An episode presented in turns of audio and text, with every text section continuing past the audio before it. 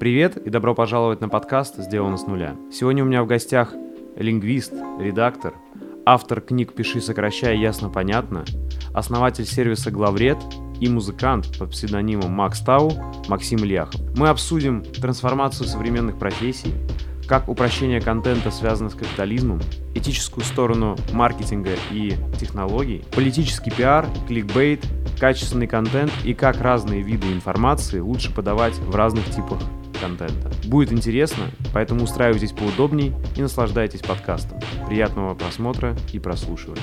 Слушай, хочу начать с того, что э, я тебя читаю со времен Мегаплана, то есть я твой читатель О, с тех времен. круто. Это, это прикольно, да. И я тебе уже Мгм. рассказывал, но расскажу для зрителей кратко, что на карантине я еще и твоим слушателем стал. И я не знал, что это один человек, вот это самое прикольное. То есть я уже потом узнал, что ты еще и музыку пишешь, и что это один и тот же человек, Максим. А как у тебя произошло, что ты узнал про мою музыку, про Макс Тау? В основном использую, использую чилхоп разный, э, как, ну, для своих видео.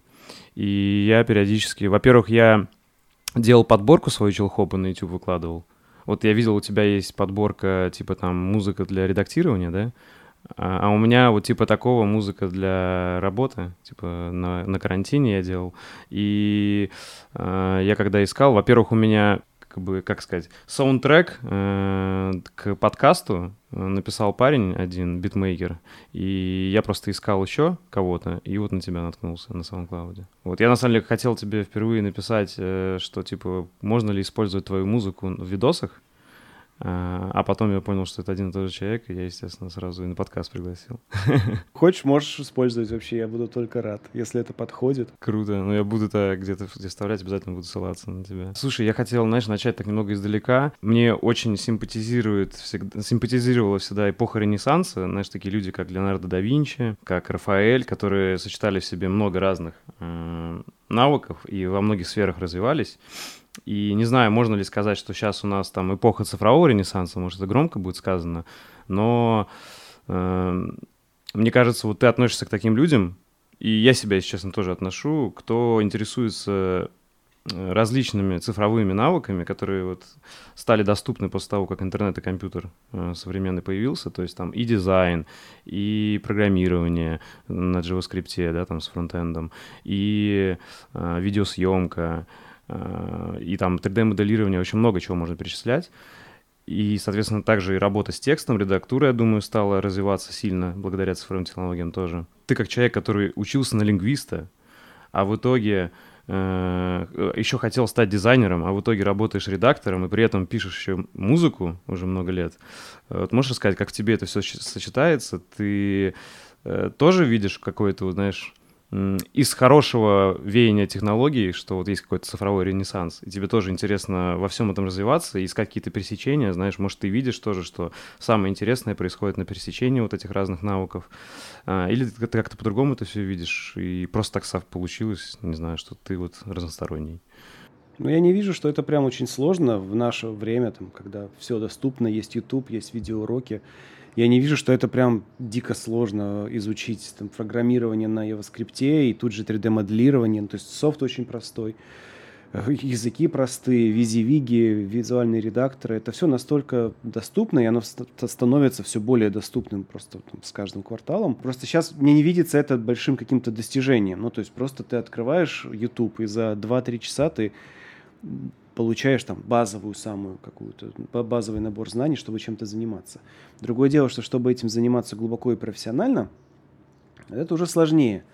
Ну, то есть, э, я, я умею чуть-чуть напрограммировать на JavaScript, но я бы не пошел делать про, как фронтендер проект, который будет, которым будут пользоваться миллионы людей.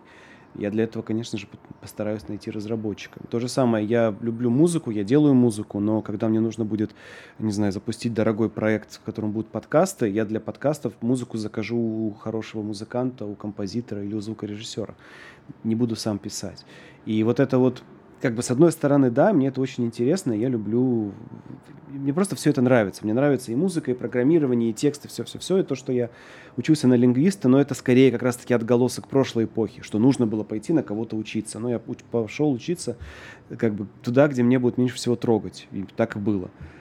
Но все равно в любом навыке нужно как-то развивать мастерство, чтобы этим зарабатывать, чтобы это было твоим хлебом. Ну вот я этим занимаюсь в редактуре и не претендую, например, на то, что я могу профессионально писать музыку. Как ты думаешь, э, сейчас происходит вот какая-то трансформация профессий, и, может быть, уже и редактор, и дизайнер, и там, и скоро и программист, это уже будет что-то устаревшее, а вот человек, который как раз-таки имеет э, междисциплинарную какие-то междисциплинарные навыки, да, то есть он может чуть-чуть этого, чуть-чуть того, то, может быть, это будет более востребовано, или думаешь, нет? Да, ну, не, нельзя сказать, как бы, вот если смотреть на тренды, там, на миллионы людей, которые будут работать, то, конечно же, есть тренды, что узкие специалисты становятся более узкими, междисциплинарные ребята становятся более междисциплинарными, это там тренд понятно. Но дело в том, что нам для обычной жизни бессмысленно говорить про тренды. Нам осмысленно, нам нужно говорить про вот конкретного одного человека и его, возможно, карьерный путь. Я бы не сказал, что вот прямо не нужно будет в будущем быть специалистом. Наоборот, ну давай так скажем. Междисциплинарные люди, люди, которые владеют и тем, и другим, и третьим по чуть-чуть, это хорошие менеджеры, потому что они они на себе, на них собирается продукт.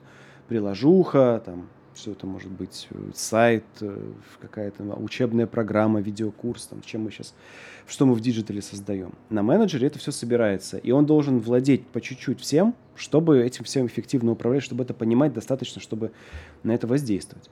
И междисциплинарный человек это вот такой, скажем, управленец. Но опять же, он понимает, что такое хорошая картинка, но хорошую картинку за него поставит видеооператор потому что это же навыки, это силы, это время, это не такая простая штука, как кажется со стороны. Поэтому я не за то, чтобы все вот бросали специализацию и уходили в междисциплинарное. Нет, это ты чем-то горишь, тебе что-то нравится, ты в этом глубок, а потом тебе по жизни просто нужно владеть какими-то еще другими вещами, чтобы быть менеджером хотя бы для своих собственных проектов. Ну и вот ты в это все вникаешь. Ну ты же снимаешь видео, можно сказать, что у тебя видеоблог?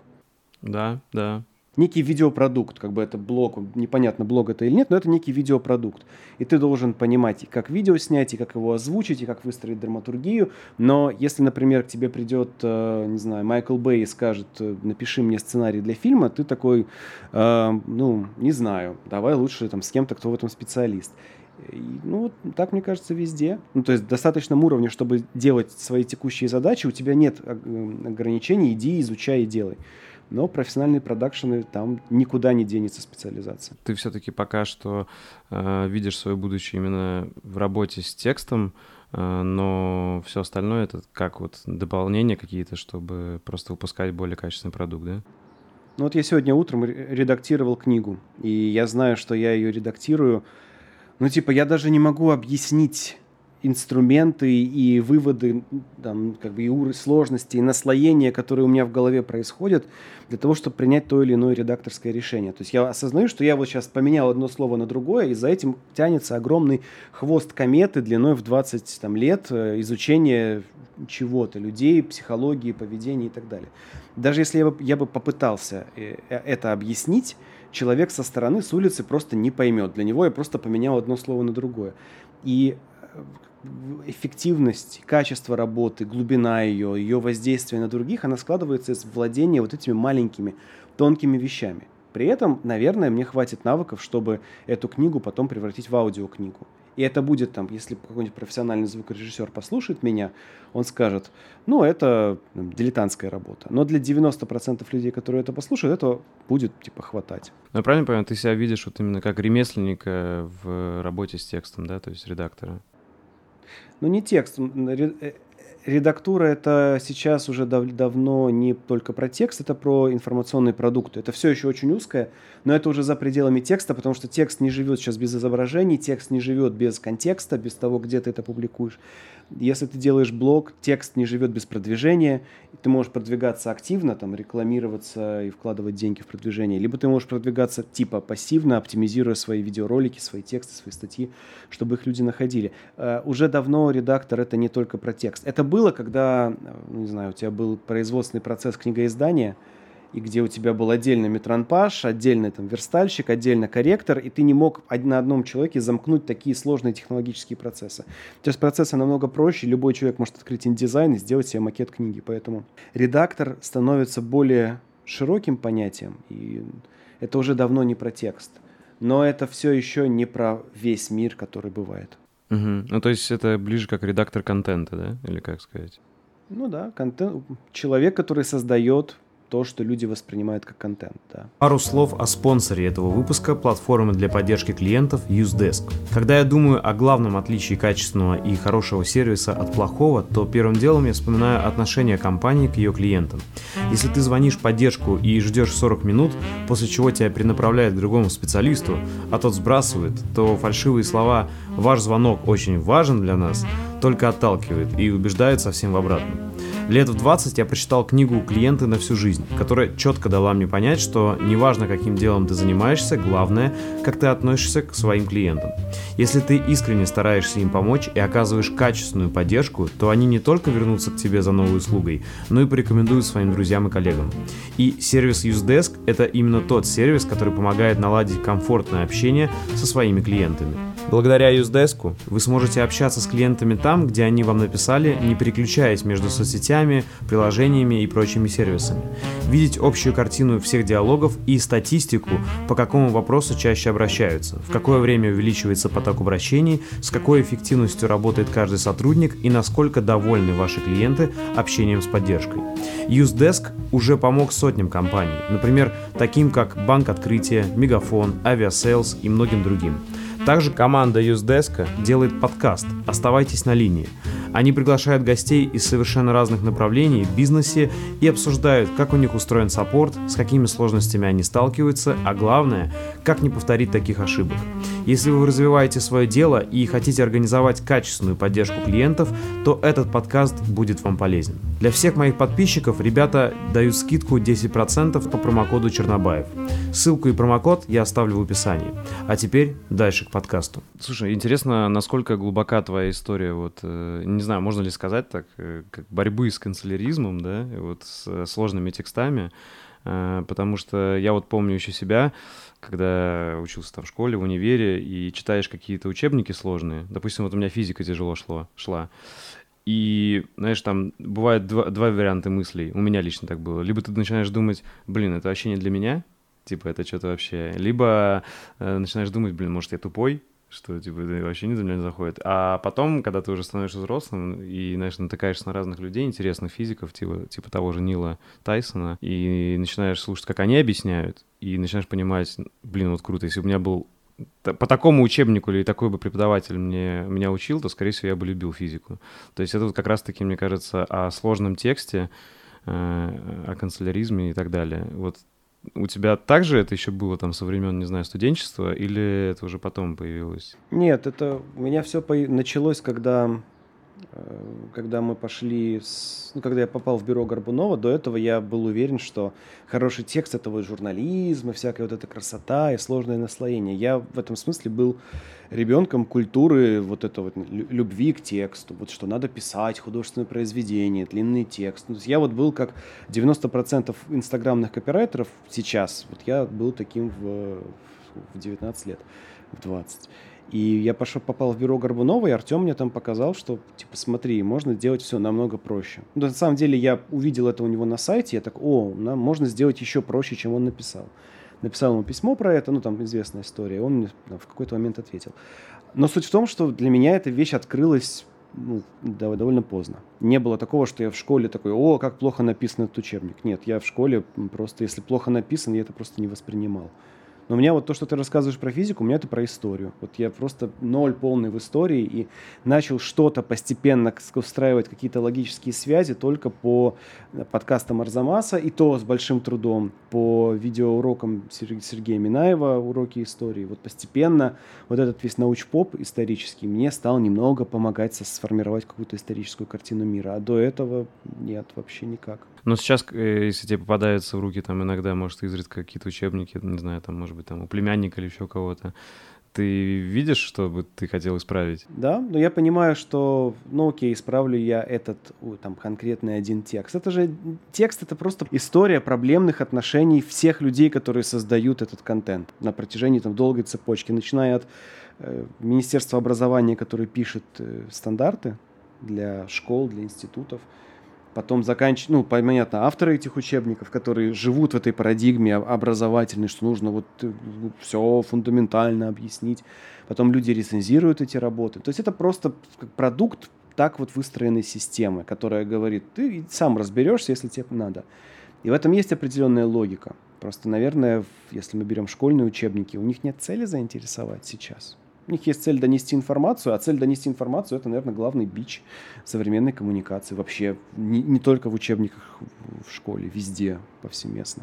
Слушай, а что думаешь вот о такой мысли, знаешь, что как бы сложные учебники, сложные там философские труды, трактаты, э, не обязательно написанные ясно и понятно, но есть такая мысль, что они заставляют твое воображение больше работать, больше развиваться, и что... Ну, ты наверняка слышал такой аргумент, что вот если читаешь что-то такое очень сложное, что тебе сразу непонятно, то зато ты развиваешься интеллектуально. Вот ты согласен с этим? Или все-таки есть разница, да? Может быть, сложный текст, э, который ясный, э, а может быть, сложный текст, который еще и запутан Э, ну, как бы каким-то канцеляризмом. Ну вот первая мысль, ну, вот то, что сейчас сказал, абсолютно верная мысль. У тебя может быть сложный предмет и сложная форма донесения. Сложный предмет, все с ним понятно. Есть вещи сложные. Квантовая физика сложная, высшая математика сложная. Все это понятно, сложно. И никак ты это не упростишь. Есть сложная форма подачи. Как правило, когда говорят про то, что вот люди деградируют от простых текстов, говорят о том, что вот про простую форму не надо использовать. Но здесь нет абсолютно никакого как бы правильного или неправильного. Давай предположим, что э, простая форма донесения – это просто способ сделать что-то доступнее в короткий срок. Для сравнения, если у тебя есть дома водопровод, он что делает доступным в короткий срок? Воду.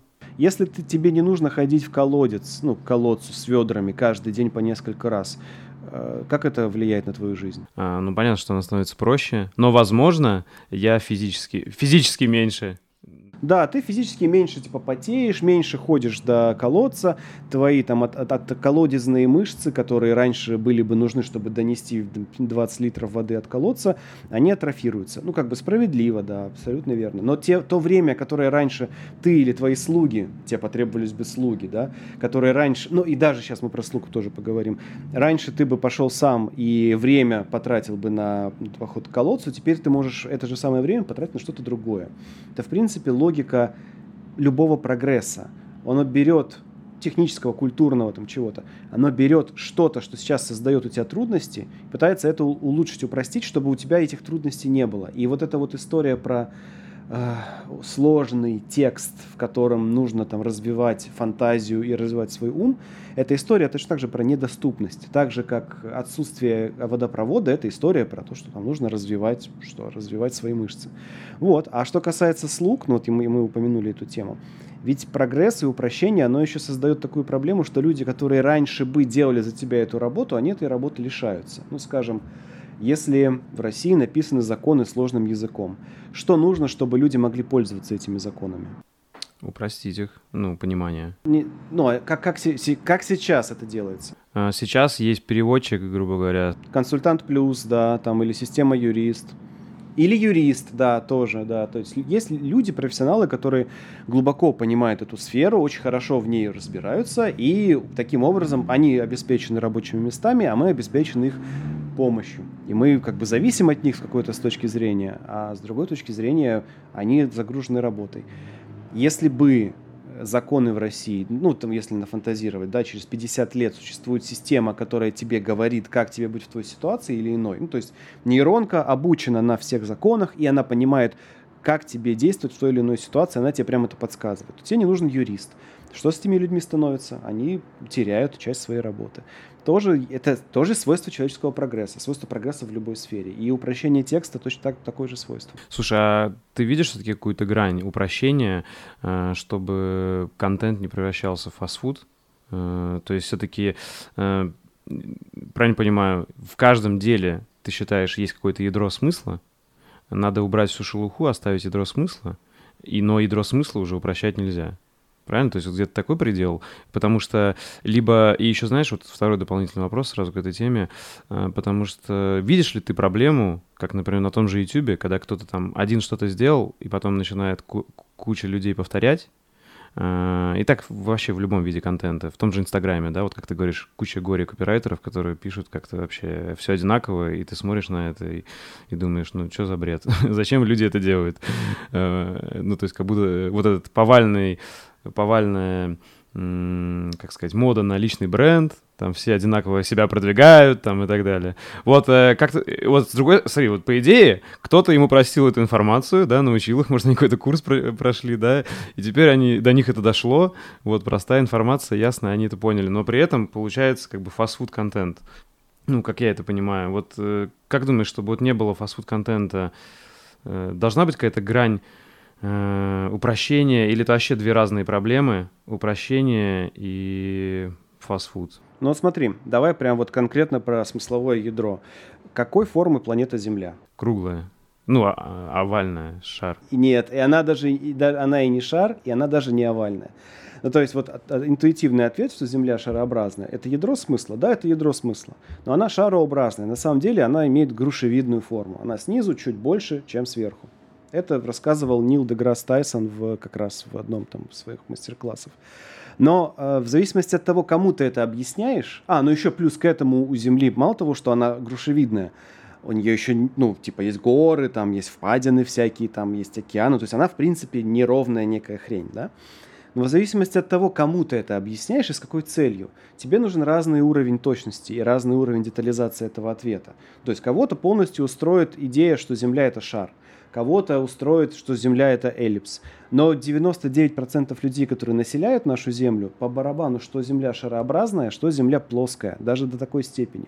Потому что 99% людей не летают в космос и не запускают спутники ГЛОНАСС. Правильно? Ну, то есть, с нашей с тобой точки зрения, абсолютно параллельно, что Земля плоская, что Земля шарообразная, что Земля грушевидная. Мы живем на своей плоскости, в своем городе, в своей стране. Там максимум мы летаем на самолете в соседнюю страну. Нам, может быть, приятно это знать, но в практическом смысле это на нашу жизнь очень опосредованно влияет. Смотри, если ты имеешь в виду, да-да-да, если ты имеешь в виду, что вот да, влияние на жизнь, конечно, это не влияет, но это именно, наверное, больше вопрос культуры какой-то, да, что типа ты веришь, что Земля плоская, или все-таки ты у тебя есть критическое мышление? Но видишь, в нашей, в нашей ситуации оказывается, что это ну, важно верить, что Земля шарообразная, при том, что она не шар, она крушевидная. Более того, вокруг нее еще типа, как это, вокруг нее есть атмосфера, и это, ну, как бы воздушное желе. То есть наша Земля — это мокрая пылинка не, неправильной формы. Ну, то есть, понимаешь, то, что мы верим все коллективно, что Земля — это шар, это чисто наша человеческая земная заморочка. Как только какой-нибудь там, э, не знаю, Voyager отлетает на расстояние там куда-нибудь до, до Сатурна долетает, он смотрит, а мы просто то, точечка на э, космической карте. И с этой точки зрения абсолютно неважно, какого размера Земля и с нашей точки зрения не важно. То есть это просто какой-то, ну, наш с тобой культурный код. Мы с тобой вот э, договорились, ты говоришь, что Земля шарообразная. Я такой, да, действительно, Земля шарообразная. Мы с тобой друг друга как бы почувствовали хорошо. Точно так же люди, которые верят в плоскую Землю, они такие, я верю, что Земля плоская. такой, да, давай выпьем за это пиво в американском баре. Да, давай. Ну, то есть это тоже, понимаешь, это способ людей э, общаться, это способ людям находить общий язык. Не нужно здесь строить каких-то иллюзий, что люди, которые считают, что Земля плоская, чем-то лучше людей, которые там, убеждены, что она шарообразная. Не правы ни те, ни другие. И ни тем, ни другим это не нужно. Да? Но теперь идем дальше, про упрощение смысла. Даже если нам не важно в данном случае, там, какая, какой формы Земля, мы можем с разной степенью сложности это объяснить. И вот то, то самое понятие ядра смысла, оно может очень сильно меняться. В зависимости от того, кому, зачем, когда мы это объясняем. Ты вот стоишь на костре перед Святой Инквизицией, у тебя жена, дети стоят вот перед тобой. Подходит к тебе инквизитор и говорит, Никитос, what shape the earth? И ты говоришь, it round. И он, его, и он тебя поджигает. Ты такой, ну, охереть, типа, сгорел ради э, вообще абсолютно неважной в данной ситуации вещи, но зато вот, типа, зашел, вошел в историю. Ну, так вот, это все очень сильно определяется текущей задачей. И я бы никогда, ну, не то чтобы никогда, понятно, что все такие громкие заявления, но здесь всегда нужно быть даже не то чтобы аккуратным. Здесь нужно оценивать, что, зачем, кому, ради чего ты говоришь. А в твоем вопросе я слышу, ну, типа, некую абсолютную шкалу. Вот надо упрощать, не надо упрощать. Где грань? Грань там, где твой читатель, там, где ему нужно, там, где ему интересно, там, где он, там, где он к тебе пришел. Я здесь рассуждаю со стороны коммуникатора, человека, который занимается профессионально тем, чтобы другие люди его понимали. Как бы если, например, я пришел в аудиторию, и моя задача, чтобы эти люди мне поверили и меня поняли, но я им начинаю транслировать свое мнение так, что они со мной не согласны, абсолютно наплевать, какое у меня мнение. Я хреново делаю свою работу. Если я не хочу быть коммуникатором, а хочу просто высказывать свое мнение, то я блогер – и у меня есть там право высказывать свое мнение, любое, какое я хочу. Если кто-то со мной не согласен, он имеет право со мной быть не согласным. Но если я пропагандист, если я коммуникатор, если я редактор, если я пишу речь для человека, у которого есть определенная цель, моя единственная настоящая задача эту цель реализовать. И если, например, меня вывели из, э, из автобуса, наставили на меня автомат, а сегодня у меня цель выжить, кажется, ответ будет очевидный, как себя нужно в этой ситуации вести. Ну, то есть просто ино, иное это глупо с точки зрения коммуникатора. С точки зрения там, патриота, с точки зрения политолога, там, не знаю, с точки зрения геополитической ситуации, может быть, это глупое поведение. Но с точки зрения коммуникации ты слушаешь своего читателя и делаешь так, чтобы ему было хорошо. Вот это самое как бы ключевой, ключевой посыл любой коммуникации. Поэтому никакой грани упрощения нет. У тебя есть твоя аудитория, ты служишь. Ты выбираешь ей служить, если ты занимаешься коммуникациями. Ну или ты говоришь, я не служу аудитории, я просто создаю вокруг себя контент, и люди, которым там нужно, ко мне приходят. Ну а вот что касается второй части твоего вопроса, про упрощение контента и так далее. Ну вот представь себе, что, давай так скажем, в США для того, чтобы взять камеру в аренду, ну давай предположим, ну какую-нибудь там Ари Алексу, ну ладно, американскую Red какую-нибудь, да, Э, это такая профессиональная киношная камера. И тебе так случилось, что тебе нужно взять ее в аренду, чтобы снять, например, видеоблог. Если у тебя нет то ли диплома э, американской киношколы, то ли ты не, не входишь в, в профсоюз э, кинооператоров американских. Ну, короче, если нет какой-то корочки, которая говорит о том, что ты входишь в профессиональное сообщество кинооператоров – ну, жопа. Ты, тебе ни один вменяемый калифорнийский кинопрокат не сдаст в аренду Red. Там ряд причин, как бы один из них это действие профсоюзов.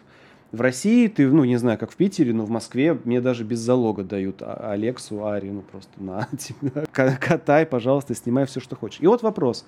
Если ты видеоблогер, э, ну, просто, неважно, в любой в какой стране, тебе хочется что? Чтобы тебе давали камеры в аренду или чтобы тебя не пускали туда, потому что ты не, не квалифицированный специалист? Ну, понятно, ты, ты хочется, чтобы тебя относились просто как к человеку. И это, кстати, странно, интересно, да, я такого не знал, что в Америке с этим строже, чем у нас. И дело, понимаешь, вот это вот упрощение, оно демократизируют все процессы. Ну, типа, если 200, 200 тысяч человек научились снимать красивые сторис, это же хорошо. Ну, потому что теперь у них есть доступ к этому каналу. Среди них всегда естественным образом будет полный шлак и полное говно.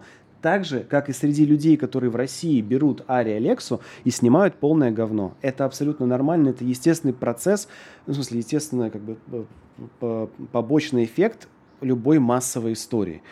Легко делать музыку, рэперы делают трешовый клауд-рэп.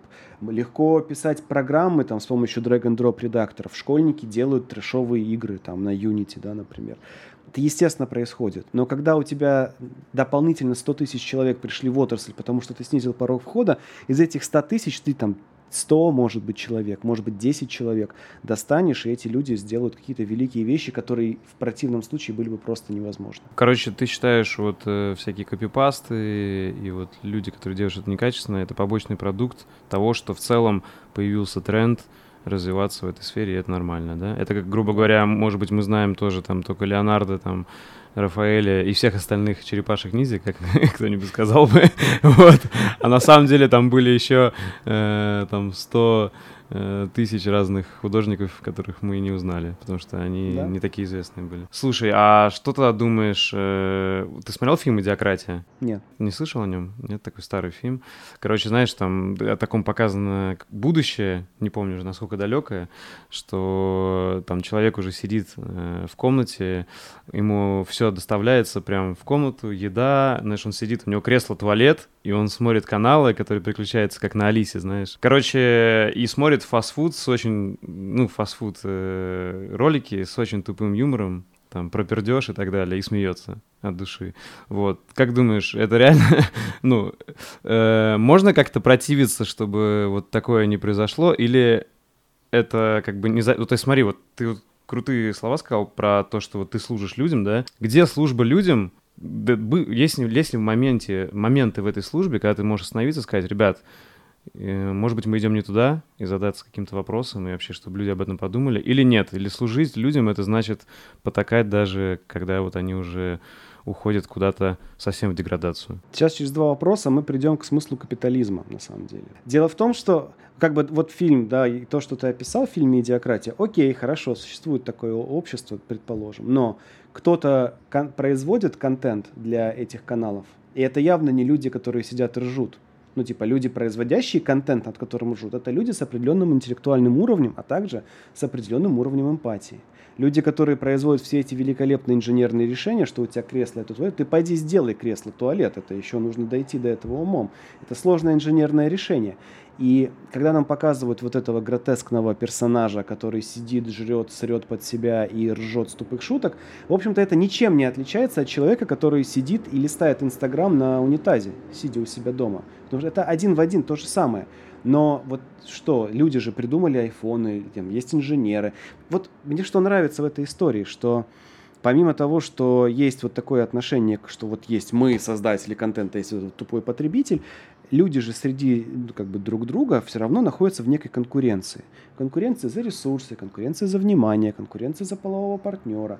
И если ты говоришь, окей, я буду деградировать морально, пожалуй, я пойду и буду срать под себя и смотреть тупые ролики, ты теряешь конкурентные преимущества по сравнению с другими людьми, которые выбирают вместо этого работать над собой, становиться инженерами, программистами, разработчиками, создателями контента. А следовательно, ну, когда это произойдет? Это произойдет тогда, когда люди перестанут хотеть конкурировать. А это произойдет, когда мы скажем, капитализм это плохо, капитализм развращает людей, нам нужно перейти на социализм, который будет распределять все типа среди людей. И вот это будет дорожкой к деградации, потому что когда у человека не будет повода конкурировать друг с другом за ресурсы, когда он будет точно знать, что все, что ему надо, ему будет дано, вот тогда мы придем в эпоху э, срущих под себя потребителей контента. Минус только будет в том, что это будет большинство людей, и никто им не будет разрабатывать удобные кресла-сортиры. Вот это будет большая проблема. Поэтому это сугубо вопрос конкуренции личного выбора человека. Я выступаю за то, что каждый человек имеет право выбирать тот контент, то, то потребление, то вообще, что ему хочется. И чтобы никто никогда за него, даже если это будет самый лучший доцент, музыковед и так далее, чтобы никто не посмел даже пикнуть в сторону того, а что ему нужно или не нужно слушать. Есть певец-исполнитель Моргенштерн. Я очень люблю слушать его песни, не потому что они там музыкально интересные, хотя бывает и такое, или не потому что тексты интересные, а потому что мне нравится его степень внутренней свободы. Ну, то есть вот он может позволить себе сейчас то, что э, могли себе позволить во все года, во все века все кумиры молодежи. И мне почему-то казалось, что последние типа 10 лет никто так, как он, этого себе не позволял. И я такой, о, ну отлично, у молодежи есть свой, этот, как его, бунтарь, свой Курт Кобейн есть и у, значит, у современных, у современных деток. И меня это очень радует. И никто меня не заставляет слушать Моргенштерна, и у меня даже нет мысли о том, чтобы типа, запретить его музло или его там, песни. Мне кажется, это просто предельно лицемерная позиция, потому что люди, которые сейчас хотели бы запретить Моргенштерна, прекрасно отрывались под Ладу Дэнс, прекрасно отрывались под Валерия Леонтьева, и если там покопаться, тоже можно много интересного в текстах найти. А скорее всего, если им около 30, то они прекрасно эм, отрывались под песни группы Каста.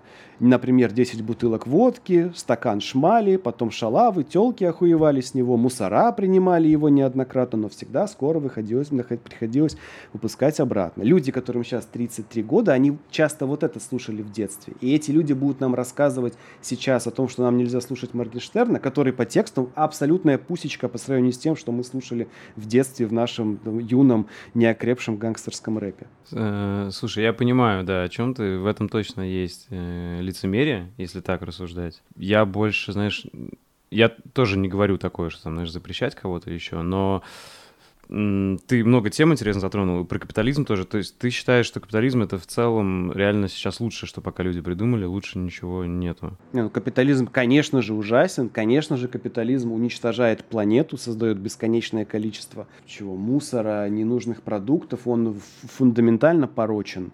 Но ничего лучше у нас, к сожалению, сейчас нет. Просто у меня были вопросы как раз. Считаешь ли ты, что должна быть какая-то этическая сторона э, маркетинга?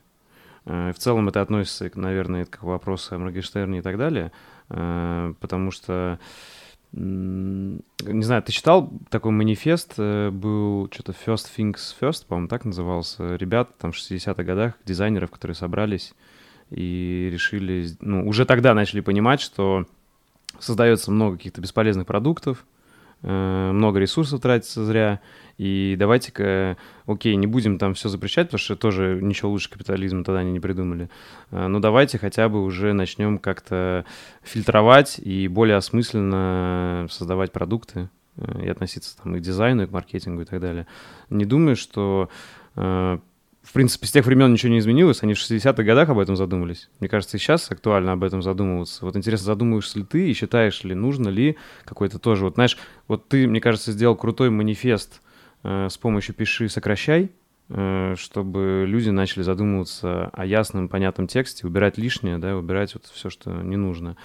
Э, как считаешь, нужно ли что-то такое в маркетинге, чтобы он был более этичным, экологичным каким-то, как раз-таки, чтобы ну, не создавать много лишних продуктов, не загрязнять и в том числе, знаешь, не так агрессивно атаковать людей и не так агрессивно ими манипулировать, потому что все-таки, да, понятно, это каждого выбор идти с телефоном в туалет или нет, но все-таки с каждым годом все сложнее, согласись, бороться с этим, потому что это, как уже знаешь, действительно как продолжение твоей руки телефон становится. И ты вроде даже все понимаешь, там, что это как-то уже какая-то, может, зависимость от телефона, но ты уже действительно это как волна, на которой ты летишь, и уже очень сложно что-то делать. Ты можешь там как-то бороться с цифровым минимализмом, там, знаешь, отключать уведомления, там, делать day, day off там без технологий, еще что-то. Но все равно это давит. И вот, может быть, как-то есть смысл на каком-то высоком уровне, э, там, может, даже правительственном, или вот как-то, знаешь, начинать с низов. Мне очень нравится, что ты, грубо говоря, начал с себя, э, вот ты написал, как ты редактируешь тексты, и твоя книга, знаешь, повлияла на много других людей.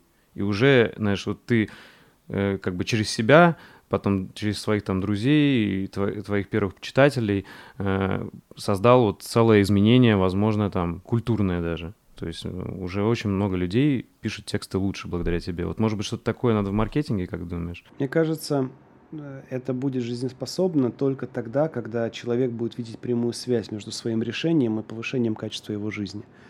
Ну, то есть, э, представь себе, дам, что через 50 лет масштаб экологической катастрофы таков, что ну, тебе, например, больно дышать на улице. И ты знаешь, и ты видишь прямую связь между своими сегодняшними решениями и тем, как тебе будет дышать завтра. И, конечно, это будет уже там, мы далеко пройдем точку невозврата, но какие-то подлинные трансформации возможны, ну, как я понимаю природу человека, только так, тогда, когда он видит прямую связь между тем, что он сейчас делает, и в ближайшей, вот прям вот сейчасшней перспективе, э, чтобы что-то изменилось в его жизни. До тех пор, пока это где-то там далеко, а у меня за окном солнышко, шибечут птички, журчит ручеек – никаких изменений принципиально невозможно. И мы можем это пробовать делать.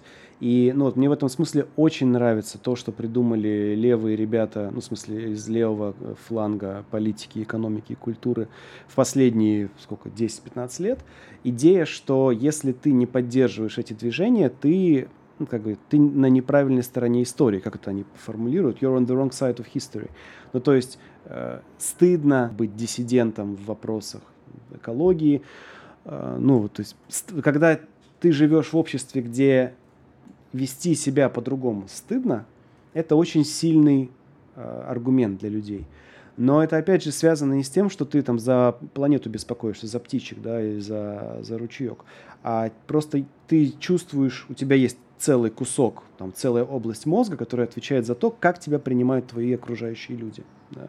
И если она тебе прямо сейчас орет, братан, мы делаем не то, ну, то есть попробуй там в какой-нибудь, не знаю, Швеции, в Дании выбросить несортированный мусор. На тебя посмотрят все твои соседи как на страшное говно, не будут с тобой здороваться за руку, еще, может быть, дадут поджопник и плюнут тебе в твою ну, выхлопную трубу. Ну, то есть ты просто почувствуешь себя изгоем. Вот такая форма, она очень эффективна. Но к маркетингу она имеет отношение лишь настолько, насколько маркетинг помог прийти к этому социальному, к этой социальной конструкции. Как это у них получается, сложно сказать. Там длинная история, большое лобби зеленое, возможно. А может быть, не зеленое. Может быть, просто когда ты живешь на маленькой территории, ты видишь результаты, последствия того, что ты сегодня выкинул мусор, он завтра оказался в твоем канале у тебя в водопроводе. Это очень сложная и большая штука, и ну, Джордан Питерсон об этом хорошо говорит, что, братва, Мир очень сложный, там очень много всего происходит, и человек просто не способен никакими своими интеллектуальными способностями сесть и сейчас все эти проблемы порешать за один раз. Это очень большой сложный процесс, который нельзя точно упаковать в одну какую-то классную формулу. Давайте, маркетологи всего мира, объединимся, придумаем стейкхолдер капитализм и будем, э, значит, вместе значит, держаться за ручки. Нет. Но если твой сосед тебе даст поджопник за то, что ты плохо сортируешь мусор, это эффективно. Как к этому прийти? Ну, возможно, я за свою жизнь научусь такое делать, и вот мы с вами это увидим. А может быть, нет. Надеюсь, что научусь. Угу. Но какие-то вот мысли прям, вот, знаешь, как мне кажется, ты вел какую-то этику и сделал стыдным э, писать определенным образом благодаря своей книге. Ну, точно такая этика какая-то появилась, я думаю, благодаря тебе. Ну, это было бы очень хорошо, но видишь, там главное же что? Вот, по, на, вот мне кажется, важно здесь сказать. Люди это не то, что я придумал новую этику, у людей реально назрело. У людей реально есть ощущение вот этой тошноты от этого текста. У меня вот за день до того, как мы пишем это, эту программу, у меня вышел в Инстаграме пост про русско-инстаграмный разговорник, который за один день набрал в 10 раз больше, чем любой мой обычный пост. Ну, типа умножь на 10. Уже даже на этот момент умножь на 15. Там все мои показатели потому что у людей прямо откликнулось, они говорят, да, нам надоел этот инстаграмный язык, нам тяжело от того, что нам постоянно суд в уши, нам очень неприятно от того, что люди вместо обычных слов там строят из себя каких-то звездочек и какое-то, значит, непонятно что. У людей реально есть такая потребность.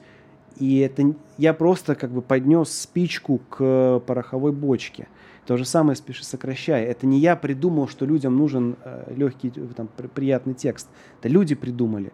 Просто так сложилось еще сверху, что то, как они придумали, совпало с тем, о чем я написал. И я смог это сформулировать, упаковать и предложить людям то, к чему они уже пришли. Ну, у тебя нет чувства, что сейчас такая же пороховая бочка в целом с маркетингом, знаешь, что вот эти вот агрессивные звонки... Короче, во всех соцсетях тоже реклама довольно агрессивная.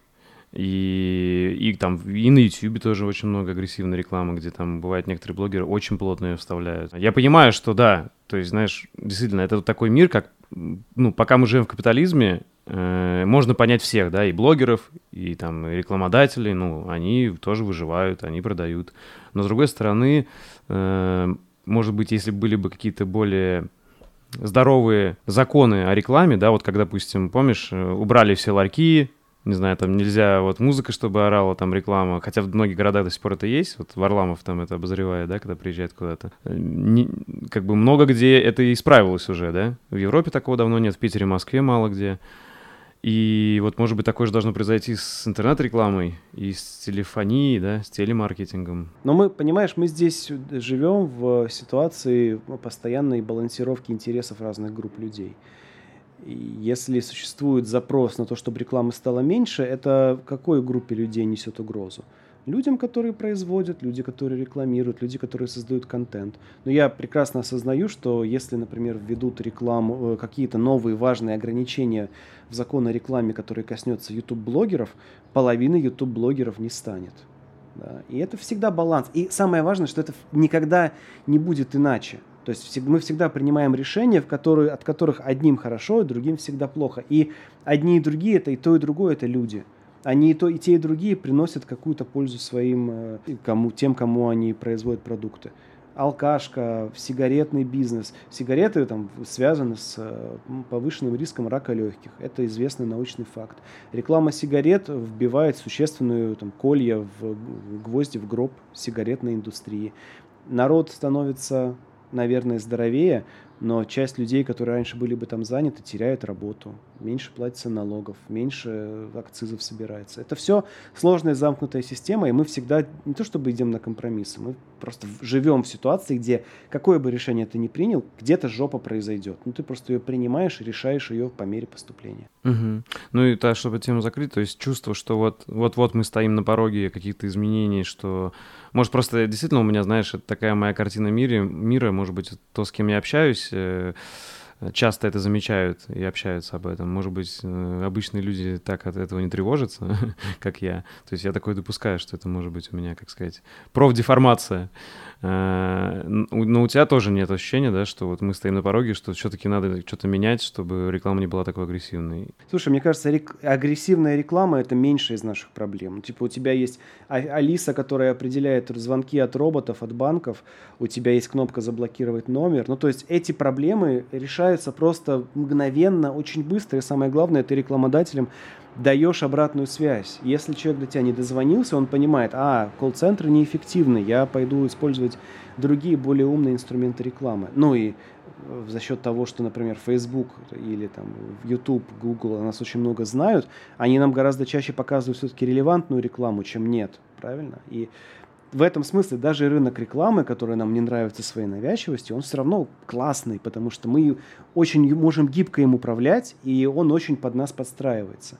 Это гораздо менее важная проблема, чем не знаю, экология, загрязнение, не знаю, повышение температуры, перенаселение, продовольственный кризис и так далее. Из всех вот видов коммуникации, по крайней мере, последних интервью, которые я послушал, ты говорил, что тебе сейчас больше всего интересно вот борьба за власть, ну, наблюдать за этим, как вот там пиар-технологии, пропаганда-технологии и так далее, да.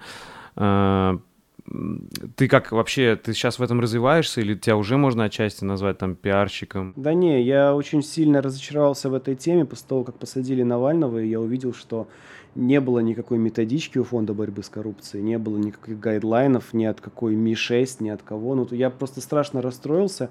Ну, потому что ребята стали делать полное говно, абсолютно беззубое, неинтересное, без всего. Их можно понять, потому что там страшный прессинг начался на единственную интересную политическую какую-то историю. Ну, вот ребята, которые делали единственный интересный политический контент, все, их стали жестко давить. И, наверное, конечно же, в этих условиях производить спокойно контент крайне сложно, и тут нельзя их в этом обвинять. Но у меня была надежда, что где-то существует хорошая методичка хороших там британских или американских спецслужб, по которой работает какая-нибудь оппозиционная организация в России, и вот они показывают, блин, уровень, что вот сели ребята и сделали реально крутые продукты, да, они оппозиционные, да, они там против Путина, да, окей, это все понятно, но это, типа, был крутой продукт. Оказалось, что нет, просто у них был гениальный главред Навальный, и очень жаль, что сейчас вот так все сложилось, очень жаль, что этот проект больше не будет работать в том виде, в котором он был раньше. Но, с другой стороны, Навальный-то выйдет, и кадры все обратно соберет, то есть у нас есть все шансы получить хорошее продолжение банкета. А вообще, ну, есть шанс, что ты будешь на своем канале вот как-то, знаешь, рубрику, может, ведешь, где ты будешь обозревать какие-то, знаешь, политтехнологии или вот э, техники пиара, потому что, ну, я слышал, во-первых, ты в каком-то подкасте говорил, что тебе интересно, может быть, когда-нибудь собрать это все какую-то книгу, и мне кажется, вообще было бы очень интересно, не знаю, вот, может, ты уже думал об этом, ну, то есть что такая идея, может быть, ты на канале делал какие-то обзоры, знаешь, потому что, мне кажется, это, во-первых, очень круто просвещать будет людей, потом, знаешь, смотреть э, с разных сторон на политику, потому что, ну, мне кажется, сейчас, может быть, тоже я ошибаюсь, но вот у меня такое ощущение, что очень однобоко, большинство людей смотрят, либо там про американские, либо там про Навальный, либо про Путина,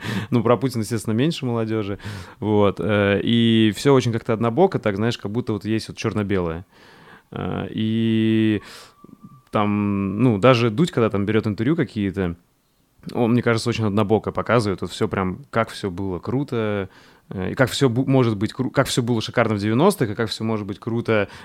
Это, конечно, тоже очень забавно, как все шикарно было в 90-х, потому что мы с тобой помним еще чуть-чуть 90-е. Вот. Ну, в общем... Дудь помнит. Да, да. Как, вот ты понял меня, да, мысль? Как э, было бы круто показывать, э, знаешь, э, на языке современном, вот современно, на современном языке информации, используя вот все крутые инструменты, которыми ты владеешь, вот разбирать такие, знаешь, там и Навального разобрать, и того же пропаганду Путина разобрать, и пропаганду Навального разобрать, сравнить их, знаешь, там, вот, мне кажется, это было бы очень интересно посмотреть. От человека, вот как ты, который разбирается во всех этих нюансах. Очень это соблазнительная история, очень хочется этим позаниматься, но есть два сдерживающих фактора. Первый – это сейчас не существует на это активного запроса, который люди понимают, как использовать. То есть, если я сделаю там разоблачение 20 фишек Навального, которыми он управляет массами, или 20 фишек Путина, Соловьева, Киселева, Хренова, Шульман, Шихман, вообще насрать, кого угодно, а, то это будет чисто развлекательный контент. То есть люди будут смотреть, да, да, здорово, здорово, но эффект от этого будет примерно как от любой публичной лекции Джордана Питерсона. Такой, да, Джордан Питерсон классный, возьму Инстаграм, пойду в сортир. Ну, то есть, как бы эта штука такая, типа, а, да, классно, спасибо. Почему, например, пиши сокращай важен людям, ну, важнее, чем вот это? Потому что люди берут пиши сокращай, и следующим этапом они идут деньги зарабатывать. Оно дает им в жизни какое-то преимущество. Оно помогает им справляться с их насущными ежедневными задачами.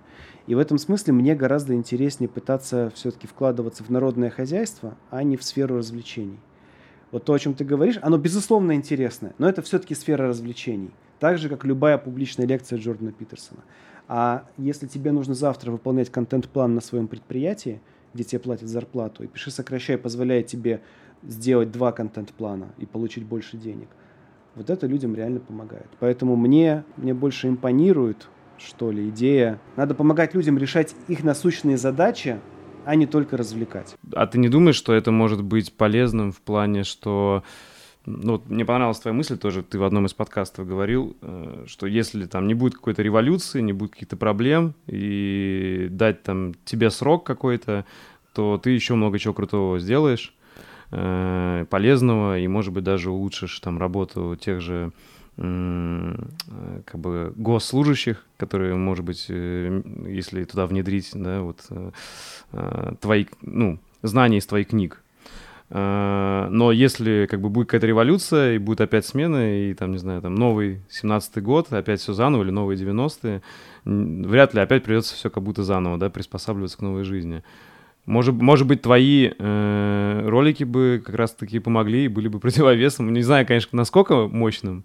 Это может быть слишком смело так сказано, но, может быть, кто-то бы задумался и в следующий раз, не знаю, там не пошел, не получил бы по голове на каком-то митинге. Э, или, или просто понял, что можно не таким путем там достигать своих целей, там не обязательно революционным, а эволюционным каким-то. Но я не думаю, что это действенные истории. Ну, то есть люди, которые выходят...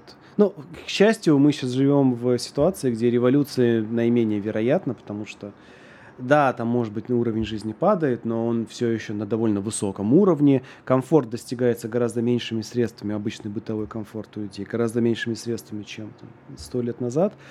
И, ну, в общем, много факторов говорят о том, что Типа революция все менее и менее вероятна. Но это, это не только про меня, это в принципе про любую систему. Ты можешь расхреначить все э, просто до основания, и потом 20 лет, 30 лет, 50 лет восстанавливать базовые институты. А потом, когда уже базовые институты восстановлены, типа муниципальное управление налажено, такой, окей, муниципальное управление есть, системы налажены, настроены, давайте теперь сделаем их более сервисными. Или ты можешь начать сразу с ситуации, ну вот как я там, я родился в 88 году, и сейчас сколько там, 20, 30, 30 лет э, в стране отлаживается муниципальное управление. И вот с этой точки уже есть некие там, регионы, некие города, которые говорят, окей, давайте не только про выживание подумаем, давайте подумаем, как сделать красивую набережную, как на этой красивой набережной сделать красивую навигацию, а как поверх этой красивой навигации сделать э, там что может быть хорошо. Давайте сделаем хороший текст. То есть это вещи, ну, то, чем я занимаюсь, это вещи, когда уже все хорошо, когда у тебя система отлажена, все, как бы продукт настроен, ты уже начинаешь делать его конкурентоспособным, добавочную ценность к ней добавляешь. А если сейчас будет революция, ну, блин, опять, типа, 30-50 лет, я буду старый дед уже с седой бородой, и только тогда скажут, Максима, давайте сделаем нормальный язык государства. Ну, охереть вовремя.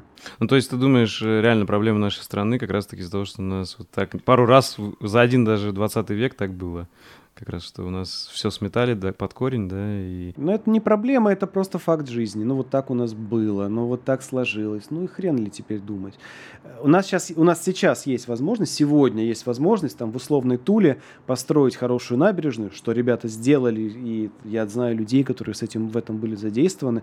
Это люди моего возраста, ну, архитектор, который в этом участвовал. Я думаю, блин, офигенно. Люди моего возраста делают такие классные проекты.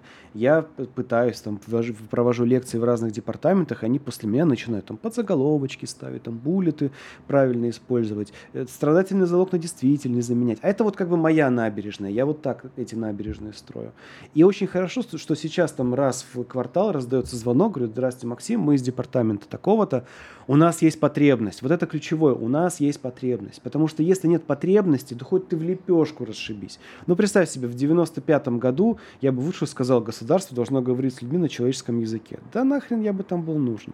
Сейчас эта потребность есть. Хотя государство что тогда говорило на, на человеческом языке, что сейчас. Но сейчас уже как бы какие-то проблемы базовые порешали, и слава богу. Теперь можно решать менее базовые проблемы, более там, высокоуровневые. Слушай, ну я с этим согласен, мне это очень близко, что я тоже верю, знаешь, что если у нас в стране не будет очередных там войн, революций, то у нас люди умные, и мы будем жить хорошо. Не знаю, я в это верю.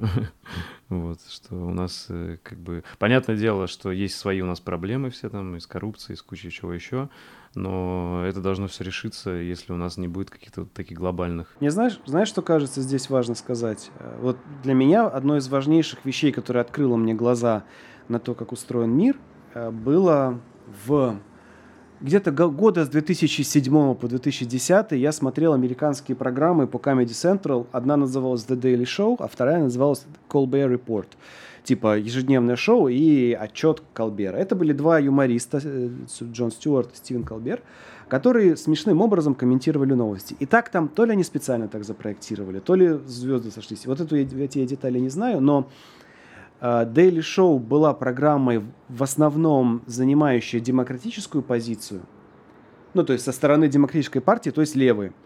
И Стюарт еврей был совершенно абсолютный левак во всех, как бы абсолютно нью-йоркский, чистый, вот настоящий левак, ну, только такой как бы седовласый, классный, добрый мужик. И из него отпочковался такой персонаж Стивен Колбер, который в юмористическом ключе подавал точно так же новости, только с точки зрения республиканской партии, насколько я тогда это понимал. И я через эту как бы простую юмористическую затравку я узнал страшную вещь, что Соединенные Штаты Америки это две страны на самом деле. Пол страны левые, пол страны правые, то есть пол страны республиканцы, пол страны демократы. И посреди этого за, за, типа, стоит президент из какой-то из этих партий, которому нужно сделать так, чтобы эти две страны нахрен не развалились. Страна в два... То есть каждая из этих частей это по России. Не по площади, а по населению. Россия республиканцев, Россия демократов. Это нужно все склеивать. И у них, помимо всех проблем, которые есть у нас, с коррупцией, там, с проблемой с меняемостью власти и куча-куча-куча других проблем, несменяемостью элит, э, ну, в основном коррупция, несменяемость элит. Помимо этого, еще серьезная проблема с иммиграцией, серьезная проблема с экономикой, бюджетом, военными, очень серьезная проблема со здоровьем там, и с ожирением. И эти оба лагеря еще обслуживаются мощнейшими суперпрофессиональными системами пропаганды. Ну, это там Fox News, например, и CNBC, да, или Fox News и что там у них есть, ну, какой-то New York Times, да, ну, вот такие вещи. Так вот, я увидел, что ну вот наш, нас-то в детстве как детей 80-х воспитывали, что есть Америка, свободная, светлая демократическая страна, в которой все хорошо, в которой есть у всех равные права. И в этом вот с 2007 по 2010 год я понял, что это просто некий публичный образ, хороший пиар, придуманный в конце 80-х для того, чтобы привлекать в США хорошие кадры. Мы стали не то чтобы жертвой этого пиара, мы стали аудиторией этого пиара, и мы смотрим на мир, до сих пор огромное количество людей смотрит на мир через призму этого публично сформированного образа, то есть суперпрофессионального пиара, который складывается из голливудских фильмов, из э, фильма с Уиллом Смитом, где День независимости, помнишь, где он на истребителе залетает в тарелку, в сериалов типа Клиника, там Доктор Хаус и прочее. То есть мы видим образ Америки, который к реальной Америке имеет такое же отношение, как, э, ну, не знаю, как что, как э, майор Гром к... Я, правда, не смотрел, но я пред, представляю, ну, примерно, о чем это. Да? То есть это такая же как бы фантазия. И я увидел и через это, и у меня в голове заронилась мысль, что дело не в стране, Дело не в географии, дело не в положении, дело всегда в человеке. А человек ввиду эволюционных наших особенностей примерно везде одинаковый. Поэтому фраза о том, что там что-то произойдет и мы станем жить лучше, да, она верна. Произойдет технический прогресс то, что делает нашу жизнь лучше, станет дешевле, доступнее, будет производиться на заводе в, Кал в Калужской области. Вот тогда наша жизнь станет лучше. Все остальное – это постоянная хаотичная борьба разных интересов, которая присуща человеку как биологическому виду, потому что человек – это существо с э, сильнейшей межгрупповой конкуренцией и даже уров... как высоким уровнем агрессии. То есть нет, я не верю в культурные трансформации, я не верю в то, что человек как э, там, биологический вид сможет там, предотвратить экологическую катастрофу. Я не верю в то, что мы перестанем избыточно потреблять. Но я верю в то, что один классный ученый придумает зеленую энергетику, а второй классный ученый придумает классное биоразложение, что... и оно будет дешевле, чем типа, без биоразложения. И вот технический прогресс даст нам новые инструменты, благодаря которым наша жизнь станет легче, и мы не засрем планету. Или засрем и умрем. Но это уж как бы это худший сценарий. Слушай, а вот насчет э, э, этической стороны технологий, знаешь, как они влияют на жизнь. Э, ты, кстати, сейчас же сотрудничаешь с Яндексом, да, э, вот с кодом. Э, вот у вас там поднимаются такие вопросы, интересно, вообще, об этической стороне технологий, о том, как они влияют уже на жизнь? То есть, смотри, мне кажется, это уже уже достаточно информации и лет, достаточно информации собрано, достаточно лет прошло, чтобы увидеть как бы негативные какие-то последствия, да, вот как, ну, ну э, почему появляется еще больше тревожных расстройств, перегораний там и так далее. Я думаю, это связано, ну, это чисто моя теория, как бы, э, что это связано в том числе с технологиями, с тем, что люди очень много пытаются, э, и еще, знаешь, с модой на саморазвитие и продуктивность, которая замешана на технологии, что люди там прям, грубо говоря, забывают уже отдохнуть, и, и та же медитация, почему она может работать, потому что это тупо 15 минут, когда ты не занят другими мыслями, ты сидишь и просто наслаждаешься, как бы, не знаю, там птички поют и смотришь на это. А как, как это раньше делали многие люди, когда просто там, не знаю, шли и перекур делали. Сейчас у людей даже там времени на перекур нет, вот они вот прям все время заняты чем-то саморазвитием. И технологии этому способствуют. Ну и также как бы многое мода, э, наверное, не знаю, как сказать, мода, мода на саморазвитие, вот как бы в кавычках. Э, вот как думаешь, э, какая-то вот какие-то корпорации такие большие, типа Яндекса, э, не, наверное, должны, это, это громкое слово, но, может быть, уже задумываются об этом. Не должны, никто не должен. Но, может, что-то вот тоже хотят с этим делать, да, чтобы как-то технологии более экологично в жизнь внедрялись. По опыту работы с Яндексом э, могу сказать, что сама компания очень хорошо относится к своим сотрудникам. Я хоть не сотрудник, я подрядчик, но по опыту общения с людьми я вижу, что они там очень тщательны, очень внимательны в этих вопросах. Там и, и экологичность труда, и гигиена труда, там все очень хорошо соблюдается. И они создают хорошие условия. Но это, наверное, просто они в тренде вообще всех IT-компаний. Но тут, мне кажется, вот в чем дело. В гораздо большей степени мы... Ну, человек просто не приспособлен к тому, к той жизни, которую нам сейчас дают технологии. Наше, наше тело, наш ум не приспособлен к обработке такого... Как бы он приспосабливается очень быстро к этому, но изначально мы не рождаемся с этими способностями. И в частности, например, мы не приспособлены к тому, чтобы с утра до вечера сидеть. Ну, не поддерживает наше тело такую функцию. Наша эволюция еще не успела дать нам мощный там седалищный нерв. Поэтому сидячая работа нам вредна. Человек, у человека есть циркадные ритмы, и он должен спать после 11 вечера. Но чья вина в том, что ты сидишь и до двух с половиной ночи смотришь, э, что ты смотришь, «Игру престолов»? Чья это проблема? Да? Технологии тебе помешали? Или это у тебя нет кнопки паузы в твоей голове? Тут, понимаешь, очень сложное пересечение всех факторов. С одной стороны, да, технологии, но с другой стороны, лампочка Ильича, она имеет такой же вклад в депрессию, какой имеет социальные сети. Потому что именно лампочка Ильича позволяет тебе до 2.30 сидеть и что хочешь делать. Хочешь книжку читать, у тебя депрессия будет и так, и так, потому что один из там самых больших э, факторов, вкладывающихся в депрессию, помимо генетики и там помимо хронического стресса, это сбитый режим дня. А что тебе дает в самом фундаменте сбитый режим дня? Свет электрический. Давайте у, у, отнимем у всех лампочки. Давайте скажем, все, в 11.00 тихий час. Выключается электричество по всей стране, холодильники всю ночь размораживаются. Ну, потому что иначе, если холодильники не будут размораживаться, все будут включать свои лампочки в розетку от холодильника. Ну, то есть тут нет такого, что пришли технологии плохие, сделали человеку плохо. Нет, технологии пришли сделать человеку хорошо. Но человек взял паяльник, нагрел его, засунул себе в жопу. И потом думает, а почему у меня ожоги анальные? Да потому что ты неправильно используешь технологии. Это как бы ну, нельзя сказать, что это вот технологии такие пришли, и мы ответственны за это. Uh, у меня есть YouTube как и у тебя, как у всех, как у всех людей, которые это посмотрят. И я замечал такую вещь. Вот кликнул ты на подборку 25 смеш- смешных колбов, а там полчаса тебе показывают колбы. На следующий день у тебя в твоей выдаче будут две такие подборки. Кто за тебя нажмет на, на одну из этих подборок? Ты или это YouTube своими алгоритмами заставит тебя нажать? Нет, ты нажмешь. Когда ты нажмешь второй раз, у тебя на следующий день будет три подборки. А потом у тебя вся подборка будет в смешных колбах.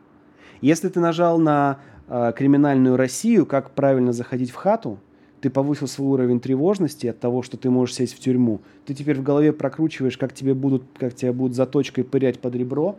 Ты будешь думать про то, как анально унижают заключенных в российских тюрьмах. Ты будешь тревожиться. Но кто на это нажал? Ты нажал на это, ты это выбрал. Технологии дали нам выбор. То, что мы не умеем этим выбором управлять, то, что мы просто как э, неразумные обезьяны иной раз не можем остановиться от дофаминового вот этого постоянного прихода, мы не можем перестать смотреть смешные ролики с бабами с большими сиськами, но это чья проблема? Технологии? Это Яндекс должен прийти и сказать, что-то ты много на сиськи смотришь, давай я тебе снижу. Ну, конечно же, нет. Поэтому, конечно, технологические компании могут и, наверное, должны давать нам больше инструментов, которые помогли бы нам легче сделать правильный для нас выбор – и это все делается, но Apple сколько уже лет мусолит этот time, да, там, как один из примеров. Apple вот в 15-м этом своем Big Sur, как он будет называться там, э, сделали фокус, чтобы тебя уведомления не, от, не, не отменяли, да, ну, ну, в смысле не отвлекали, новый тип там, фокусировки. Конечно, эти технологии будут появляться, но они появляются не потому, что технологические компании должны это делать, а потому что у людей есть потребность, и это потребность в выборе.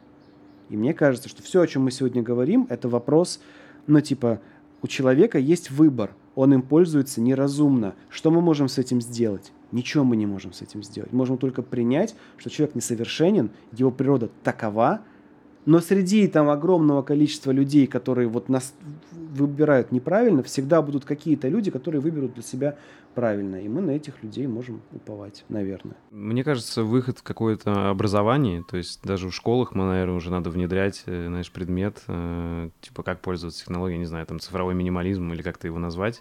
Но то есть, чтобы с детства людям как-то, ну, прививали правильные привычки, вот как там, как правописание и математика, также вот как пользоваться технологиями, как считаешь? Вот это, наверное, выход? Я не верю в, в целительную силу школы здесь. Мне кажется, идет из семьи всегда. Если папа с мамой откладывают телефоны на время обеда, то ребенку будет стыдно как-то его доставать. А если они все сидят вот так вот, да, сынок, смартфоны это плохо, и сейчас я только лайк поставлю, ну о чем мы говорим? Да еще знаешь, в чем дело, мне кажется? Мы сильно пере, как бы демонизируем технологии. Ведь так-то, если подумать, и все эти инстаграмы, интернеты, и социальные сети, и ютубы для нас это стало способом познавать мир просто в невероятном его диапазоне, недоступном ранее нам. Мы можем, ну вот у меня иногда бывают вечера, когда я залипаю в ютубе и через это узнаю мир. Я вот недавно открыл для себя детскую эстраду.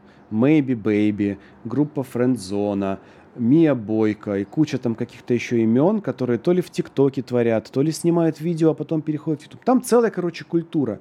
я что-то там за вечер, часа за полтора, вник в эту тему. И раньше я бы никогда не смог это сделать, а в реальности сейчас я выбираю потратить полтора часа на изучение детской культуры и понять, а, детям интересно вот это, это нормально, нам тоже в детстве это было интересно, все, мир идет там в правильном направлении.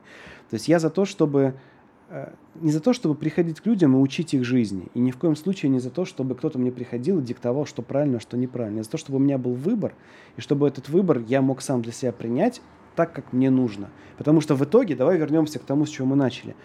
Если я просру сегодняшний весь свой день на бесполезные онлайн-игры, онлайн-казино, просру все свои деньги, просру все свои интеллектуальные способности, кем я останусь? Чуваком с Инстаграмом в сортире на съемной квартире. И если я... А мне же говорят, что нужно быть успешным, мне же говорят, что нужно быть конкурентоспособным, тебе нужен хороший половой партнер, тебе нужно дальше передавать потомство, это никуда не денется, ни из-за каких технологий. И если ты, в, если ты об этом помнишь, ты такой, бля, что-то я в своей жизни делаю не то. Мне нужно встать и пойти заняться делом.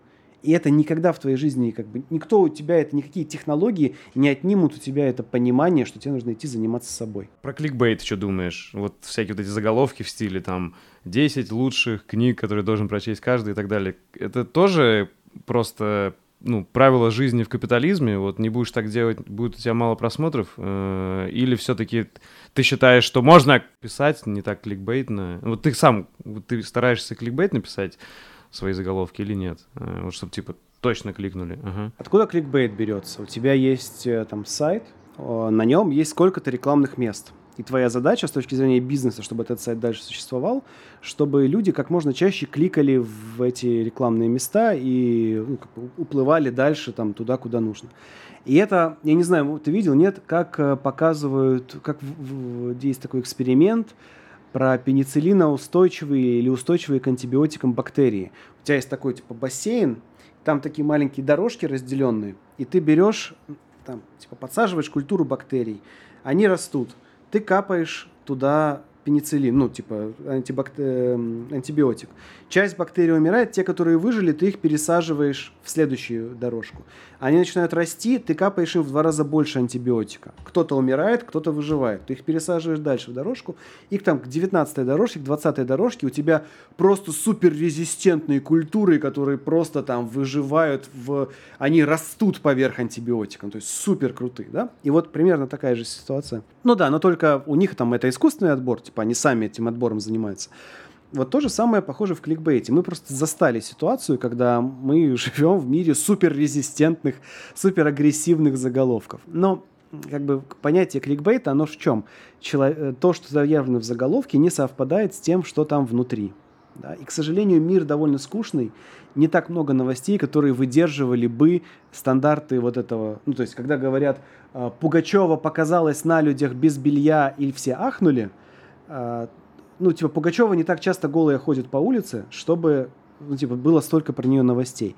Поэтому, ну, типа, приходится там передергивать. Конечно, с точки зрения там журналистской этики, репутации издания, с точки, если бы я, вот, Максим Ильяхов, подписывал свои заголовки, свои статьи, э, типа, все ахнули, узнав про 10 самых страшных э, секретов редактора, наверное, я очень быстро бы испортил свою репутацию, люди, которые читают меня постоянно, они бы от меня в какой-то момент отвернулись.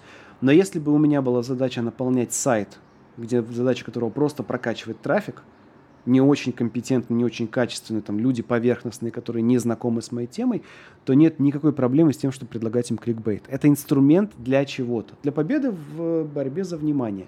То есть, может быть, там, для человека резистентные бактерии это очень плохо, но для какой-нибудь фармакологии, чтобы испытывать антибиотики для суперрезистентных бактерий, это очень полезно.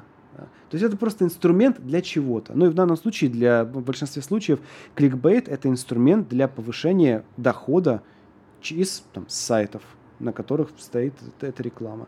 Для кого-то это рабочие места, для кого-то это деньги, для кого-то это семьи прокормленные, для кого-то это новый Кадиллак. Ну, то, а новый Кадиллак это новые прокормленные семьи, новая прибыль, выручка и капитализация. Это все упирается в то, что хочешь ты или нет, люди приходят, это читают, люди на это кликают, людям это интересно, все равно людям это интересно. И всегда в интернете появляется какой-то новый поток людей, которые еще с этим кликбейтом не сталкивались. И это окей просто часть нашей экосистемы. Как говно на улицах, бактерии на поручнях метро, вот так же кликбейт э, плавает по интернету, как естественная часть нашей экосистемы. И ничто не мешает просто не кликать на него, а кликать на канал Культура. А что для тебя качественный контент? Но это всегда очень субъективная категория. Для меня качественный тот, который решает задачу, ради которого я к ней пришел. И, ну, например, снипет Гугла, ну, типа, я спрашиваю, не знаю, Сколько, что такое две, сколько две, две жидких унции в граммах? И он мне сразу под э, моим запросом такой бац, снипет. Это 56 грамм. Я такой, о, спасибо, это качественный контент. Все. Он решил мою задачу максимально быстро, просто, не требуя от меня, то есть без статьи в духе Жидкие унции использовались в Британской империи, чтобы измерять. Вот это вот без этой всей хрени сразу типа дал мне четкий ответ. Ну и все, супер. Это вот качественный контент для меня. Ты вот говорил неоднократно, знаешь, что разный вид контента э, лучше подавать в разных типах контента. Ой, точнее, разную информацию лучше подавать в разных типах контента. Там, допустим, инструкцию э, круче всего подать в картинках, там, из Икеи, да, чем описывать текстом. Или там какую-нибудь э, интригующую историю с какими-то эффектами лучше подать э, в, может быть, видео, да, там в серии фотографий. А, вот у тебя есть какие-то, ты это в систему какую-то привел, или это все очень абстрактно, все-таки от контекста зависит, или уже у тебя есть какая-то система, которую ты можешь быстро сказать, что вот как ты считаешь, какой вид, какую информацию, какой вид, вид информации, какому виду контента больше подходит? Постепенно формируется система, и с каждым месяцем она все четче, потому что мы вот сейчас делаем журнал «Кинжал», и там все визуальное, там очень много всего визуального, и вот разработка визуального контента там прям самая передовая мысль сейчас. Но в целом-то очень просто. Если у тебя есть эмоция в твоем тексте, то тебе нужен голос или видео. Если у тебя есть факты, то это текст. Если оно связано с пространством, ну, там, что-то, что нужно, на что нужно смотреть, то это изображение, это может быть либо фото, либо либо фото, либо схема, либо та же самая инструкция в Икее. Если важны цвета и фактуры, то это скорее фото. Если, то есть это какой-то, знаешь, древо, ветвящаяся, древовидная такая штука.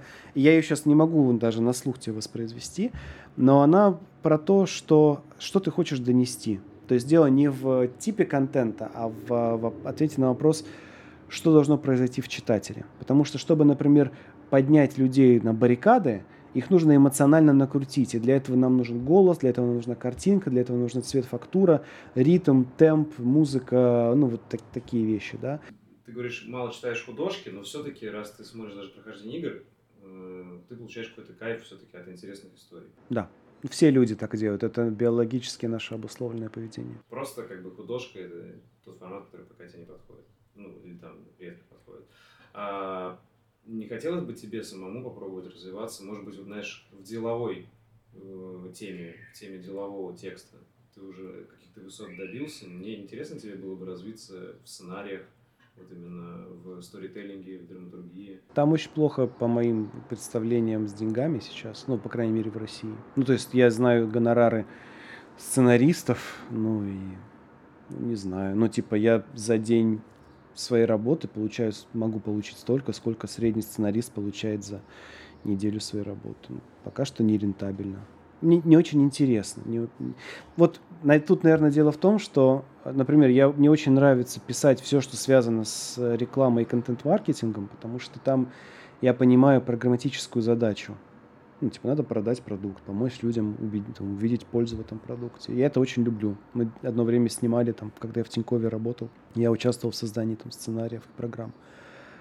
А когда мы создаем развлекательный контент, надо же понимать, что это одна и та же история, в принципе. Ну, там, типа, пять одних и тех же историй. Ну, вот как бы мономиф, его всякие воспроизводные. И это все дрочка одних и тех же, типа, нейронных связей – и удовлетворение одной и той же потребности человека ну, просто воспринимать других людей. Это как, ну, типа, производство некой бесконечной жвачки, да. И ты вот в этом сезоне выпустил сериал, в следующем сезоне, ну вот, не знаю, вышел этот «Игра престолов». Все они поговорили, все ее обсудили. Самый главный сериал, значит, был в нашей стране необъятный, да, и, и мгновенно стих. Никто сейчас не обсуждает «Игру престолов», никому она абсолютно не нужна. И вот меня просто на меня леденящий ужас меня охватывает, когда я осознаю, что если ты офигительный сценарист, ты сделал самый просто невероятный сериал или фильм, типа его посмотрели, он заработал бабки и его положили на полку.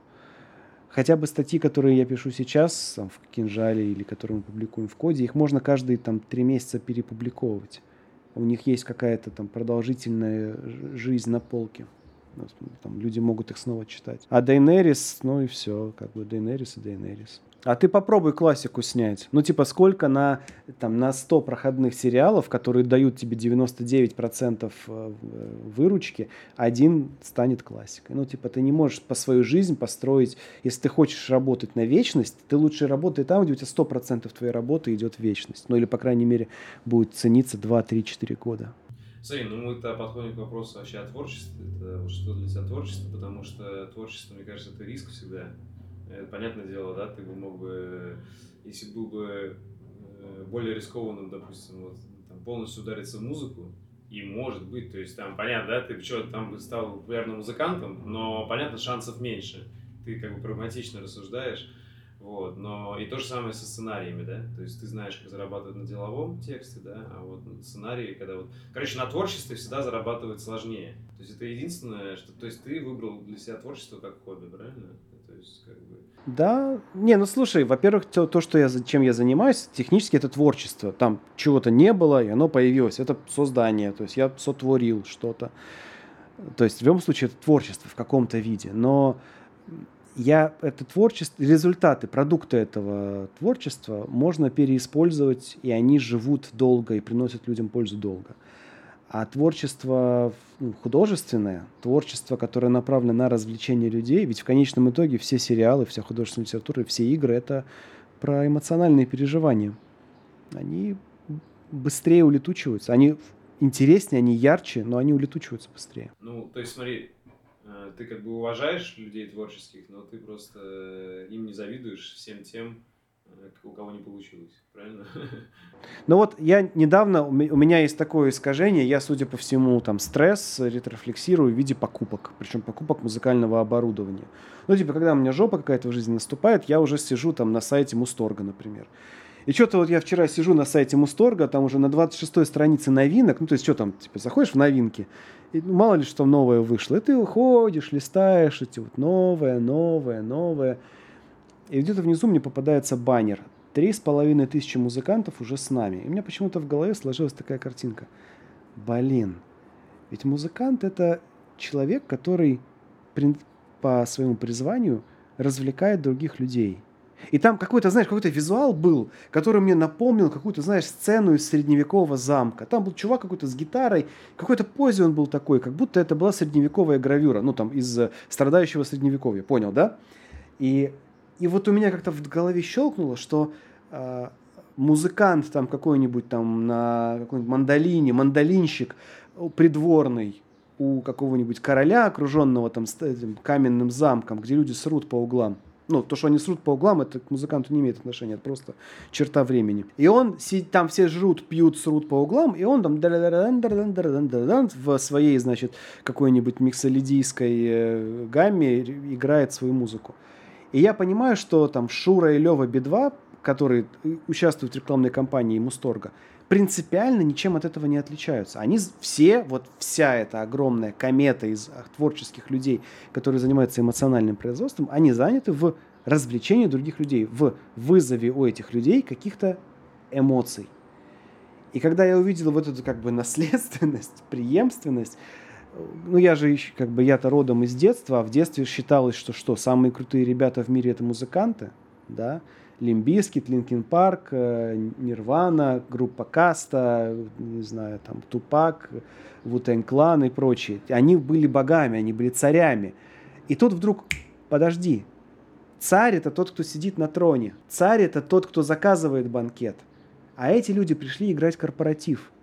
Да, они занимаются сферой услуг. Это сфера услуг создания эмоций, но они не короли они задействованы в обслуживании чего-то большего, чем они.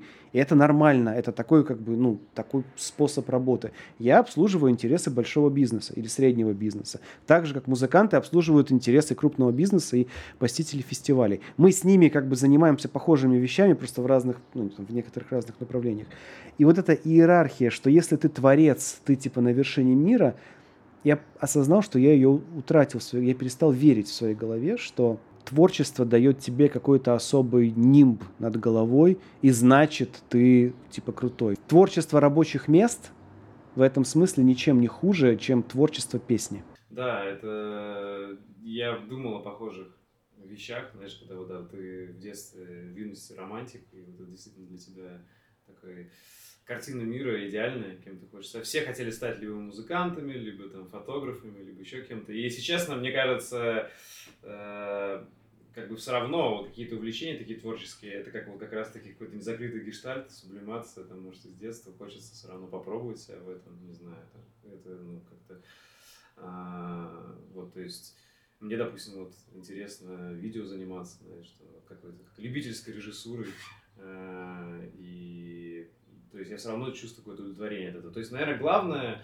чтобы просто человек от этого кайф какой-то получал. И просто если вот так вот рас, рассматривать жестко прагматично, что типа ты шут во дворце, то, конечно, ты будешь думать, блин, какая-то хреновая позиция. А если ты просто наслаждаешься жизнью, и вот действительно твоя жизнь не зависит от этого творчества, то есть у тебя есть еще какой-то другой заработок, это, наверное, более согласен э, привлекательная позиция, когда ну, ты просто этим занимаешься от избытка, а не от того, что тебе нужно сейчас что-то сыграть, чтобы копейку свою заработать, да?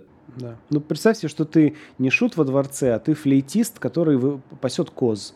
Его работа пасти коз, но пока они там пасутся, да, да, ты сидишь на флейте своей херачишь, и нормально, и тебе в кайф, и козочкам в кайф, и всем кругом в кайф, и соседние деревни, крестьяне приходят к тебе послушать, как ты играешь флейту, но ты все равно все время приглядываешь за своими козами. Вот так я примерно занимаюсь своим узлом, точно так же. Я могу, то есть я обложен оборудованием, у меня куча всякой техники, но мне просто в кайф ее изучать, и все равно 90% времени я сижу, упершись в экран и читаю текст. Но какая-то, знаешь, э, все-таки мечта такая, что ты можешь и на творчестве круто зарабатывать есть, но вот она все время притупляется, когда ты думаешь, блин, а если это станет рутиной, если мне придется писать альбом там, да, или, или снимать фильм, чтобы выжить, это, конечно, грустно становится.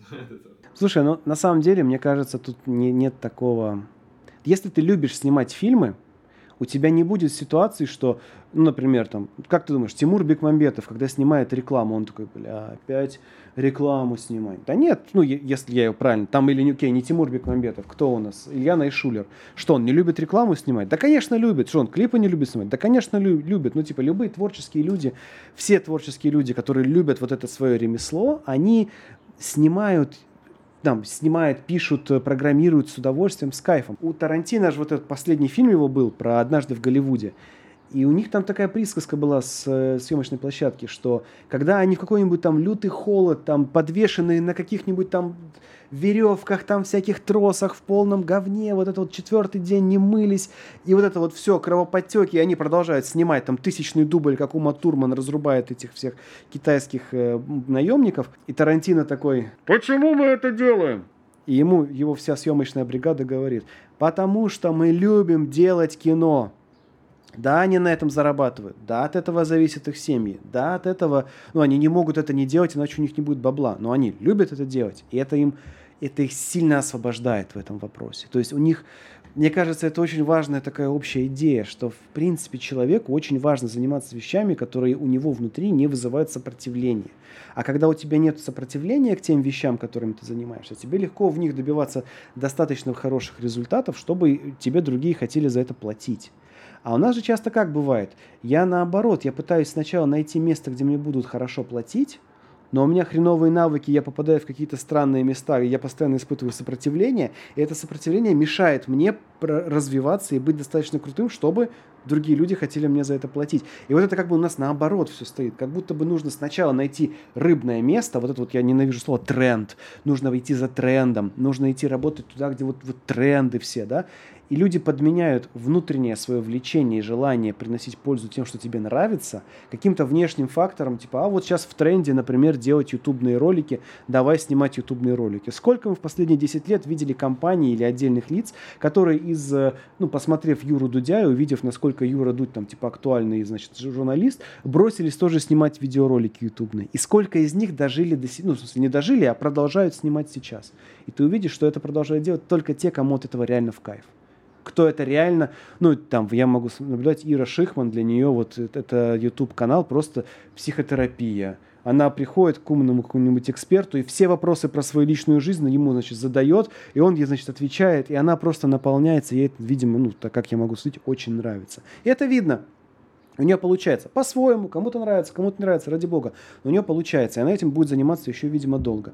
А люди, которые, о, Юра Дудь крутой, быть в Ютубе в тренде, надо нам тоже, нашему сталелитейному заводу, тоже нужно начать брать интервью. И начинается вот эта вот хиралга вся, давайте снимать интервью. И вот, когда так люди к этому подходят, конечно, результаты плохие, тяжело, рискованно и так далее. Когда ты приходишь к этому с полным кайфом и с чувством отдачи вообще таких проблем у тебя не бывает. Слушай, ну правильно понимаю, у тебя просто вот есть как минимум несколько таких вот любовей э, творческих в жизни. Это там и текст, и музыка, и в принципе если бы, то есть ты да, спокойно допускаешь, как-то карты по-другому легли, может быть, ты бы действительно и музыкой занимался. Да я, наверное, английский преподавал совершенно нормально. Ну, я после универа два или три года преподавал английский язык и прекрасно себя чувствовал.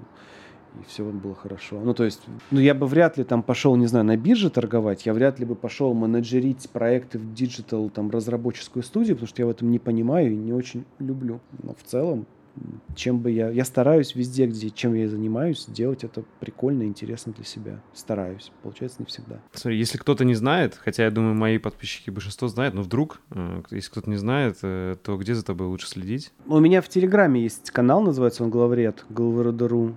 И там, ну, все самое интересное у меня там.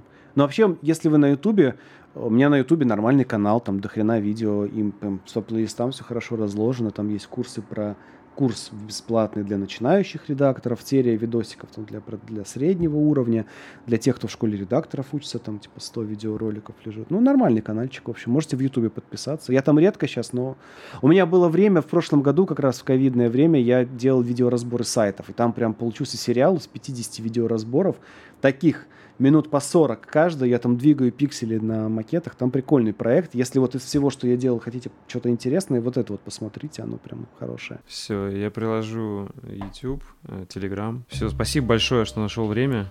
Очень рад был с тобой пообщаться. Клево, спасибо. Мне было очень интересно, прям здорово. Спасибо за внимание. Если вам понравился выпуск и вы хотите внести свой вклад в продвижение подкаста, то, пожалуйста, поделитесь им с друзьями, оставьте отзыв в комментариях и нажмите колокольчик на YouTube-канале.